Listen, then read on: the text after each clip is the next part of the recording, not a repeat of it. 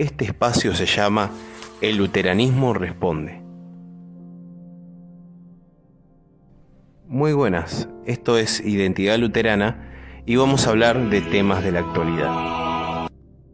Quiero que nos pongamos a pensar juntos sobre una cuestión, sobre la guerra. En este momento que está en vilo la guerra de Rusia versus Ucrania, creo que una de las preguntas más serias, o por lo menos que tendría sentido, es decir, Dios, ¿con qué bando estará? Entonces eh, empezamos a hacer especulaciones, a hablar sobre qué política es más parecida al cristianismo, y están los que dicen no, porque el comunismo se acerca más al cristianismo. Otros dicen no porque la democracia, otros porque el liberalismo y otros porque no hablan de la doctrina social o de algún partido político en, en particular. ¿no? Dice, este se apega a mis conceptos.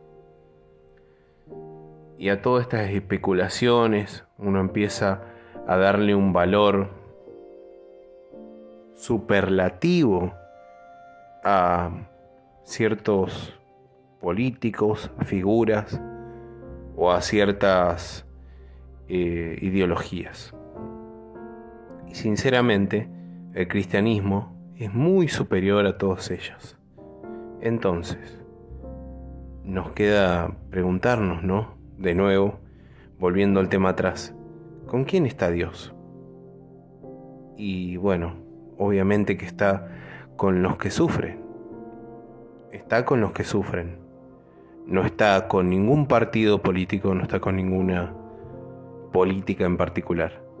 Siempre pensamos que Dios está del lado de, y está del lado de los que sufren, en realidad, en esta guerra.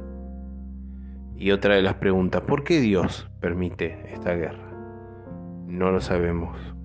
Realmente no sabríamos contestar porque las escrituras nos hablan, bueno, de que el, hombre pecó en el huerto del Edén y debido a eso entró el mal.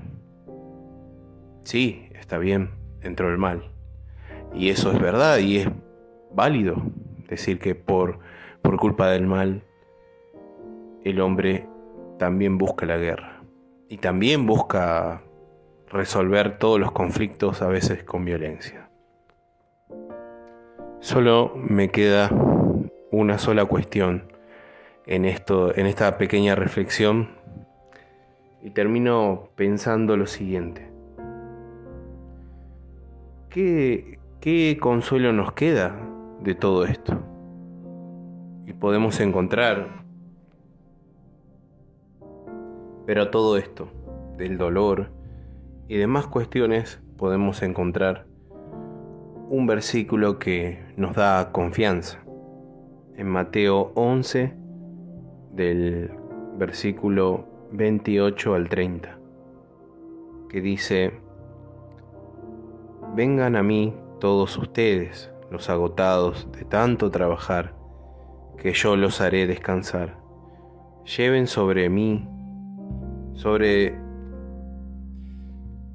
Lleven mi yugo sobre ustedes y aprendan de mí, que soy manso y humilde de corazón, y hallarán descanso para su alma, porque mi yugo es fácil y mi carga es liviana.